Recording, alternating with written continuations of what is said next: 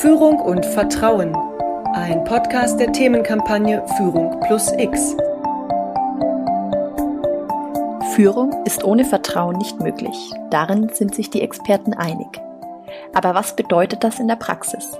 Welche Geschichten lassen sich erzählen, die die Relevanz von Vertrauen für gute Führung aufzeigen? Das haben wir, das HEAT-Institut, im Podcast Führung und Vertrauen, Frau Dr. Anna Christmann gefragt. Politikwissenschaftlerin, Bundestagsabgeordnete und Referentin im Wissenschaftsministerium Baden-Württemberg.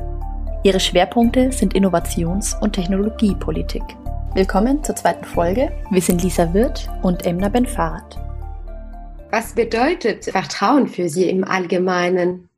Vertrauen ist etwas, wo man, man dann, glaube ich, in vielen Bereichen sehr darauf angewiesen ist und was einem natürlich ermöglicht, gut mit anderen Menschen zusammenzuarbeiten, wo man Aufgaben abgeben kann und sicher sein kann, dass andere Menschen diese gut für einen erledigen und die aber auch ein bisschen Basis sind insgesamt für den Politikbetrieb. Ich glaube, dass wir uns auch gegenseitig auch über Fraktionsgrenzen hinweg zum Beispiel grundsätzlich vertrauen, dass wir alle daran interessiert sind, einen guten Job auch für dieses Land zu machen. Das ist, glaube ich, Vertrauen im politischen Betrieb, das für mich da eine besondere Bedeutung hat und wo ich glaube, wir froh sein können, dass wir in Deutschland da äh, relativ gut dastehen und glaube, der Politikbetrieb insgesamt ein hohes Vertrauen genießt.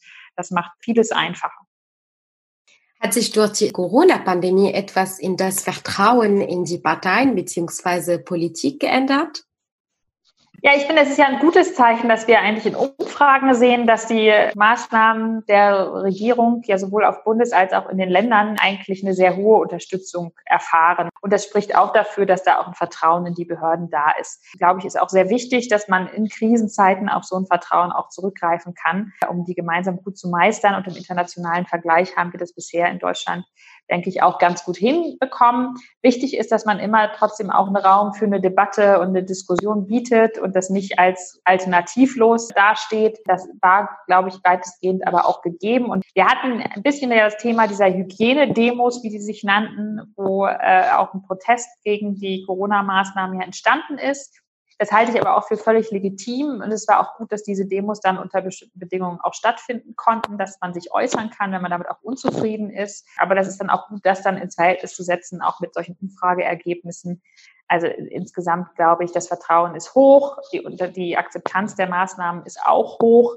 Aber es gibt natürlich auch eine Debatte von Einzelnen, die das nicht gut finden oder für sich persönlich ungerecht. Das ist völlig legitim und muss man auch diskutieren. Aber das alles in einer insgesamt sehr vertrauensvollen Atmosphäre und das ist ein gutes Zeichen. Man merkt ja jetzt, dass in verschiedenen Bereichen Abläufe teilweise stillgelegt werden, aber eben auch teilweise sehr beschleunigt werden. Finden Sie, dass die Corona-Pandemie dazu beitragen kann, dass in der Politik Entscheidungen schneller getroffen werden können? Also man hat gesehen, wenn es darauf ankommt, kann man sehr schnell Entscheidungen treffen.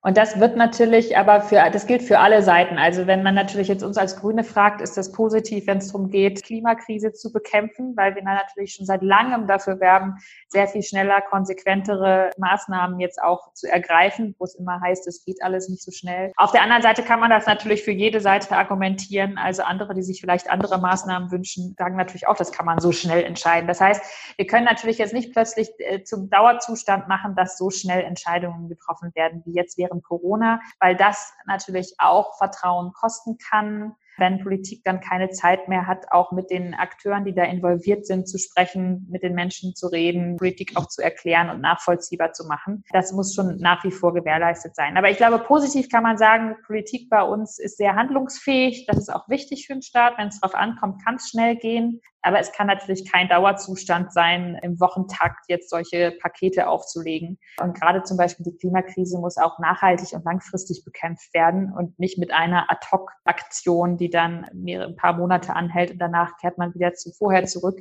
Das ist ja der Unterschied zu so einer Pandemie. Das sind vorübergehende Maßnahmen. Für die Bekämpfung der Klimakrise müssen wir langfristig nachhaltige Maßnahmen ergreifen. Und deswegen ist das schon auch ein bisschen was anderes als diese kurzfristige Pandemiebekämpfung. Wenn man jetzt den Führungsstil natürlich während der Pandemie angeschaut hat, war das definitiv ein anderer als vorher, weil natürlich Entscheidungen einfach viel schneller getroffen werden mussten. Aber was würden Sie sagen, muss sich der Führungsstil der Politik ändern, damit junge Generationen ihr Vertrauen in die Politik setzen, nicht verlieren oder vielleicht wiedergewinnen? Und wenn ja, wie? Also Politik muss einhalten, was sie verspricht, damit Vertrauen da ist. Und das hat in den letzten Jahren insofern ein Stück gelitten, dass viele Dinge, viele Probleme sehr offensichtlich waren, wo aus meiner Sicht nicht schnell genug gehandelt wurde. Man hat ein bisschen versäumt, wirklich eine Lösungs-, eine Kompetenz zu zeigen. Und da ist sicherlich Klima eines der Themen, was jetzt am intensivsten diskutiert wurde, auch durch Fridays for Future, wo wir kein Erkenntnisproblem haben, sondern ein Umsetzungsproblem. Also es ist eigentlich klar, was gemacht werden muss, aber man hat eben sehr lange gezögert und immer argumentiert, warum das alles nicht geht. Und dadurch entsteht natürlich der Eindruck, dass Politik eben nicht handlungsfähig ist und nicht die Probleme löst, die eigentlich offensichtlich sind. Und das gefährdet schon Vertrauen. Neben Klima ist da ein zweites Beispiel, denke ich, das ganze Thema Digitalisierung, was wir jetzt auch haben, wo auch schon seit Jahren klar ist, dass wir eine bessere Infrastruktur brauchen, dass wir bessere digitale Bildung brauchen und digitales Wirtschaften erleichtern müssen. Und da einfach auch sehr lange nicht wirklich was passiert ist, wo man eigentlich denkt, es ist doch völlig klar, dass einfach wir mehr Breitband brauchen und mehr WLAN an den Schulen. Und das ist etwas, wo wir jetzt hoffentlich aus der Krise lernen, dass diese Dinge schneller auch passieren und man nicht immer die ganze Zeit nach allen Gründen sucht, warum es nicht klappen kann, sondern man tatsächlich sucht, wie es klappen kann und es dann auch einfach macht. Dieses einfach machen ist, glaube ich, was, was jetzt in der Krise ein bisschen stärker nach vorne gekommen ist. Und das würde ich mir auch wünschen, dass wir diesen Mut zum Experimentieren äh, auch mitnehmen. Welche Führungsqualitäten muss ein zukünftiger Politiker oder eine zukünftige Politikerin haben? Ja, Führung heute ist sicher nicht mehr das, was sie vor 20, 30 Jahren war. Politik heute muss sehr viel transparenter und sehr viel teamorientierter sein. Das heißt, ich muss sehr gut sagen, warum ich welche Ziele erreichen möchte und wie und das auch möglichst breit mit vielen Menschen besprechen, mir da Input holen und eben möglichst auch wirklich mit vielen Kolleginnen und Kollegen gemeinsam auch so eine Art äh, Führungsteam auch bilden. Also ich glaube, die einsame Person, die an der Spitze steht und alleine Entscheidungen hinter verschlossenen Türen fällt, das ist vorbei. Das sehen wir in der Praxis auch jetzt heute schon sehr viel weniger, als das vor 10, 20 Jahren der Fall war. Also die Politik hat sich ja in diese Richtung auch schon weiterentwickelt. Aber davon äh, kann es sicherlich noch mehr geben und auch mehr Beteiligungsmöglichkeiten einfach ist ganz essentiell aus meiner Sicht. Ich persönlich bin zum Beispiel ein großer Fan von zufällig zusammengesetzten Bürgerinnen Räten, wo wirklich man sagt, hier haben wir ein Thema, da ist die Politik vielleicht gar nicht so weit, dass sie sagen kann, das ist jetzt hier die eine richtige Lösung und den wollen wir gehen, sondern es gibt vielleicht mehrere Alternativen, das ist ja meistens so. Und man sagt, wir holen uns da nochmal einen Input äh, von den Bürgerinnen und Bürgern, die man sagt, setzt euch doch zu dem Thema bitte mal zusammen und macht uns Vorschläge. Und dann kann man als Politik immer noch sagen, die Vorschläge äh, sind für uns mehrheitsfähig, die machen wir und die passen für uns nicht. Man ist nicht verpflichtet, es eins zu eins umzusetzen, sondern das sollten dann schon die repräsentativ gewählten Parlamentarierinnen, Parlamentarier machen. Aber man hat nochmal eine andere Art der Kommunikation, der Transparenz, wie man auch zu Entscheidungen kommt und ist auch offen, sich da Ideen nochmal reinzuholen. Also diese Art von offenen Prozessen auch ist etwas, wo wir, glaube ich, noch äh, viel mehr tun können als bisher. Wir kommen schon langsam zum Ende. Haben Sie noch was, was Sie jungen Menschen zum Thema Führung und Vertrauen mitgeben möchten? Ich glaube, das Wichtigste ist, dass man sich selber klar ist, welche Ziele man verfolgt, welche Themen einem wichtig sind.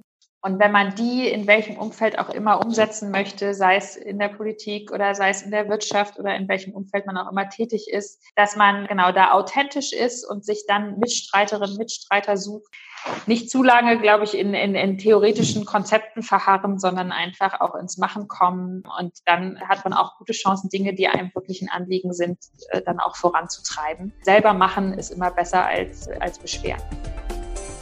Wir freuen uns, dass ihr mit dabei wart und hoffen, wir konnten euren Horizont zum Thema Führung und Vertrauen erweitern. Herzlichen Dank, Frau Christmann, dass Sie sich die Zeit genommen haben. Wir wünschen Ihnen weiterhin alles Gute. Diese Podcast-Folge war Teil der Themenkampagne Führung plus X, eine Initiative der Karl-Schlecht-Stiftung.